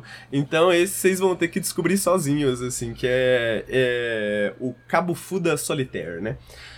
Uh, tem esse que é talvez o mais. o mais próximo de um jogo tradicional das Electronics, que é o 20, 20th Century Food Court que ele parece mais os jogos das Electronics de fábrica mesmo, né? Ele é do Infinite Factory também, tem esse outro jogo deles que fez bastante sucesso.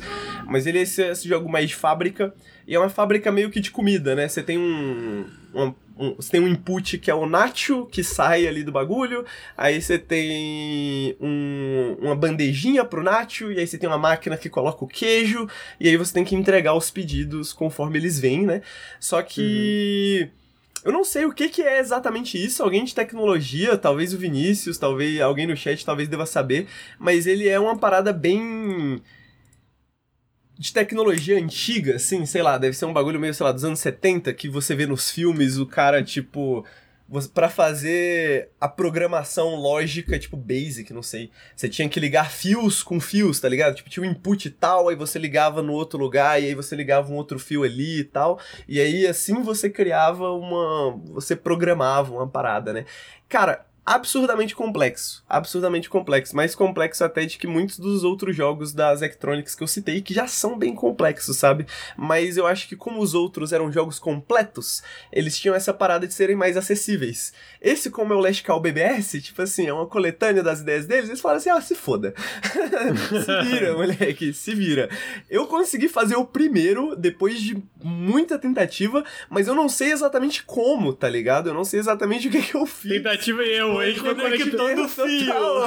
conectando fios e pai, deu certo. Eu falei, mano, mas por que que um vem antes do outro? O que que tá acontecendo? Aí eu cheguei no segundo, a, segunda fase era três vezes mais complexa. Aí eu falei, não, não, não, não, não, vou, vou jogar o próximo. Vou jogar o próximo. Deixa que eu uso. De, de, deixa que eu vou pro próximo. E esse complexo, esse é complexo. Tem outro que é relativamente complexo, mas eu acho que é bem interessante, que eles chamam de The, é, The Forbidden Path. Tem umas letras uhum. no começo que é um dialeto meio catuliano, tá ligado? Sim. X, B, P, G, H, apóstrofe, sei lá. E ele é muito esquisito, porque, tipo, ele é o único jogo dessa coletânea que parece. Ele é meio que o equivalente dessa realidade ficcional de um jogo AAA, só que um ah. jogo AAA dos anos 90, tá ligado? Então, tipo assim, ele é um jogo que ele é um dos únicos jogos que abre meio que em tela cheia, assim. Ele tem, tipo, uma cutscene, ele tem uns gráficos, assim, pá. E ele tem umas paradas meio Geiger, meio Alien, não sei o quê. Só que aí é um jogo de puzzle, sabe? É um jogo de puzzle mó bobo, assim. tipo, meio abstrato, não dá pra entender porra nenhuma. Só que ele tem essa vibe, sacou? E eles falam que é uma parada que muito que você consegue imaginar nos anos 90, né? Um jogo que tem essas ideias e consegue dinheiro para essas ideias e faz uma publicação grande né, dessas ideias, porque nos anos 90 qualquer coisa podia ser alguma coisa, né? Tipo, não tinha muito noções do tá, que, que assim, funcionava assim, e do que, que não funcionava. Dúvida, eles queriam fazer um jogo coletâneo ou isso será que não eram tipo coisas que eles testaram no passado, que eles também não estavam com vontade de aprofundar, eles só fizeram, ah, vamos, vamos criar uma função é. narrativa para colocar tudo isso num lugar só. É, exatamente. Eu acho que. Você tinha, acho que você tinha saído na hora que eu, que eu tinha falado, mas ele justamente essa parada de que foi uma junção das duas coisas, né? Eles tinham algumas ideias que eles queriam explorar, que eles não tinham encontrado em outros jogos.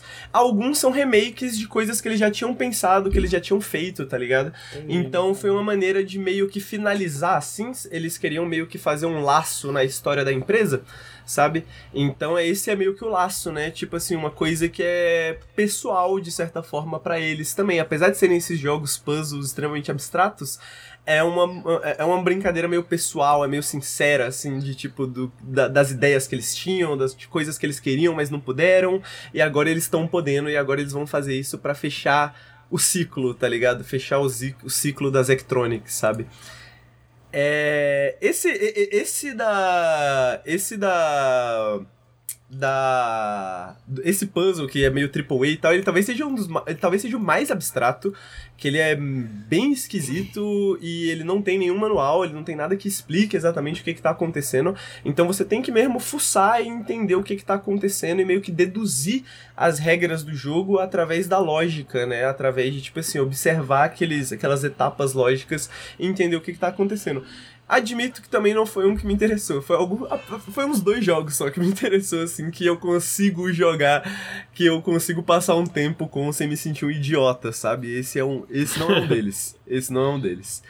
Uh, outro jogo que me faz sentir um idiota, antes de eu falar dos jogos que eu gostei, é o Chip Wizard Professional, que esse é justamente um. um o remake de um dos primeiros jogos que o Zack fez na carreira dele, sabe?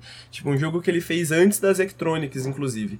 Que eu tinha comentado com o Lucas, né? Ele recebe e-mails, apesar de pouca, pouquíssima gente jogou, ele ainda recebe e-mails sobre esse jogo, falando, pô, esse era o melhor jogo que eu já joguei.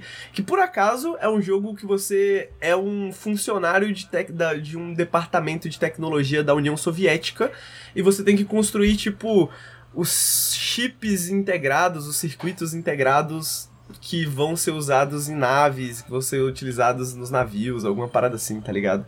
Mano, é um jogo de alguém que fez, sei lá, engenharia elétrica, um jogo que fez técnico em eletricidade, em, técnico em eletricidade na, no Senai, tá ligado? Tipo assim, não sei, não sei, não sei. Não sei. Tem tipo uns gráficos, tem as paradas lá do circuito, sacou? Tipo, tem as paradinhas, tudo que você vê num, num manual de eletricidade, num manual de Arduino, sei lá. Não entendi nada, não entendi nada, tá ligado? Boa sorte, boa sorte. Absurdo, absurdo. E agora a gente pode falar de uns jogos que. que já são mais interessantes até para mim, que são idiota.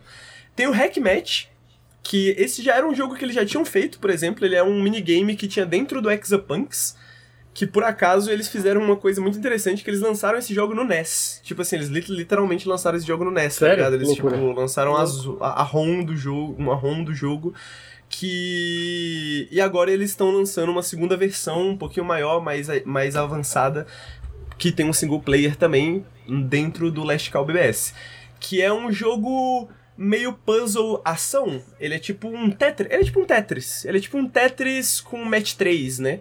Match 3 é aquela parada que você é, combina coisas das mesmas cor, aí você elimina elas. E uma, ele é parecido com Tetris porque a paradinha, uh, essas coisas, né, esses bloquinhos, eles vão descendo. E aí você tem uma maquininha embaixo, assim, que vai combinando, e você vai puxando um e vai organizando eles. É algo que eu consigo imaginar o Bruno passando 50 horas jogando assim, seguidas, tá ligado? Tipo assim, é muito divertido, é muito absurdo como eles conseguem fazer um bagulho tão bom com algo tão formal, sabe? Tipo assim, os caras, tipo assim, eu, eu confiaria eles a fazer o Tetris 2, tá ligado? Tipo assim, sacou? É, é, é, é, muito bom mesmo, assim, para quem gosta desse tipo de jogo, né? Tipo Tetris ou alguma coisa similar. Então, mano, esse é muito maneiro. Esse é muito maneiro e qualquer, qualquer pessoa como eu consegue, consegue jogar. E o meu jogo favorito, é, eu acho que é o último. É, eu acho que é o último. Meu jogo favorito, cara, eu tô viciado na merda desse jogo. Se chama Dungeons and Diagrams. E os caras fizeram uma variante de Picross, né? Ou tem outros nomes também, Nano, não sei o que, etc e tal. Que é um jogo que eu conheci no Nintendo DS, tem um Picross DS, né? Que é basicamente meio tipo um jogo de jornal, é meio que um jogo que você compra revistinha na banca, assim, você você joga, que você pinta, né? Você pinta alguns uns números, tem uns números que indicam quantos bloquinhos você tem que pintar em cada linha ou em cada coluna, e aí você vai faz, vai meio que pela lógica pintando um aqui, pintando um ali, aí você pinta um ali, descobre que você pode pintar o outro ali, aí você vai deduzindo e no final você tem um desenho, né? Você tem esse desenho no Picross. O Dungeons and Diagrams é bizarro porque ele parece Picross, meu cérebro que tá acostumado a Picross fica tipo assim, mano, eu quero entender esse jogo como Picross, mas não é Picross, porque ele obedece umas regras próprias de meio que como se você estivesse fazendo o mapa de uma dungeon. Então, tipo assim, tem uns monstros E aí cada monstro, você tem a regra que cada monstro é um, um dead end, né? E você tem um número lá, cinco blocos, né? Mas enfim, você usa esses monstros e essas regras de tipo, pô, tem a sala do tesouro, a sala do tesouro ela é sempre 3 por 3 né? E ela sempre tem esse tamanho, mas ela pode estar organizada dessa forma, ela sempre tem só uma saída. E aí você vai deduzindo e vai montando essa dungeon que fica no finalzinho um caminho. É um jogo absolutamente formal. Eu acho que eu explicar aqui é como se eu estivesse explicando, sei lá, tá ligado? Um manual de. de. pô, como montar uma mesa, tá ligado? Mas, se você gosta de Picross, se você gosta desse tipo de jogo sudoku, sudoku, né? Essas paradas assim, você deve entender do prazer que eu tô falando, né? De tipo, porra, você tem esse. esse tabuleiro ali cheio de. absolutamente vazio e aí você, porra, puxa uma ideia lógica, né? E você começa a deduzir as outras, né? Você começa a extrapolar as outras. No final você consegue completar aquela parada e você fala, porra, eu sou um gênio, né? Depois de meia hora falando assim, caralho, eu sou um idiota, como que eu não consigo. Como que eu não consigo resolver essa merda? Eu sou burro pra caralho. Aí você completa assim de repente e fala, cara, eu sou um gênio, eu sou muito inteligente. Então, esse é Last Call BBS, assim, cara. Eu acho que eles conseguiram fazer, tipo. É meio que a saída perfeita, assim, sacou? Tipo assim, porra, os caras, os caras conseguiram sair bem, tá ligado? Pô, acabou. Acabou, a gente tem esse jogo meio que para celebrar. O jogo é, de certa forma, uma celebração dessa história deles, né? Uma celebração do tipo de jogos que eles fazem também. E. Pô, são oito jogos muito interessantes que, pô, um deles você vai gostar um deles vai te interessar, um deles você vai achar interessante, sabe? Tipo, e mesmo que você não goste necessariamente dos jogos em si, toda a apresentação é muito maneira. A apresentação, a maneira que eles resolvem essa questão de, pô, como, como entregar vários pequenos jogos para alguém, né? Tipo assim, como baixar um, uma coletânea de minigames, que eu acho que é uma ideia interessante, né? Tipo, pô, por que não mais jogos assim, né? Por que não mais desenvolvedores? Tipo, gostaria de ver desenvolvedores indies publicando, tipo, pequenos protótipos arredondados que eles já tiveram, Verdade. pequenas ideias que eles uhum. já tiveram, mas que não cabem dentro do, do ciclo mercadológico, sabe? Não cabem dentro do Sim. ciclo mercadológico que a gente está acostumado, que um jogo tem que ter tal duração, que o jogo tem que ser isso, que tem que ser aquilo. Então acho que eles fazem isso muito bem, né? Não é talvez a primeira vez que alguém tenta fazer isso. Eu acho que o cara do I, eh, do Binding of Isaac, né? Eu esqueci o nome dele agora. O Edmund Macmillan? O Edmund Macmillan, ele tem um, um jogo que tem essa pegada, né? Que é uma coletânea de coisas que ele tinha feito, pequenos jogos. É The Basement Collection, se não me engano. É, Maneiro, mas eu, eu, eu gosto dessa ideia também de envelopar o pacote com algum tipo de narrativa, nesse caso, que me parece meio que comentários sobre a própria empresa, porque eu lembro que eu tenho memórias muito vivas, cara, de chegar meu PS1 até hoje, você vê, até hoje eu faço isso, mas que, que é uma mania que vem de uma memória. Quando eu comprei meu Series X, eu virei a caixa e fiquei vendo os jogos que, tipo, eu sei todos os jogos que o Xbox pode me dar. Mas eu virei a caixa e fiquei olhando, porque eu lembro até hoje que eu virei a caixa do PS1. E aí eu vi aqueles jogos lá, tipo, que eu não sabia quais eram, né? Tinha não revista e tal. Que podia ser, né, aquela porra. É, e aí tinha o CD demo que vinha no meu PS1. Uhum. E eu lembro até hoje, cara, da sensação de jogar. Tinha dois jogos que me chamaram muita atenção. Se eu bem me lembro, um dos jogos era um bonequinho que tu controlava. Era meio que um Tetris, em que tu controlava um personagem e tu mexia os blocos. Acho que o nome era Aiki, o nome do jogo. Se alguém no chat aí lembrar, me fala, me fala se eu tô viajando.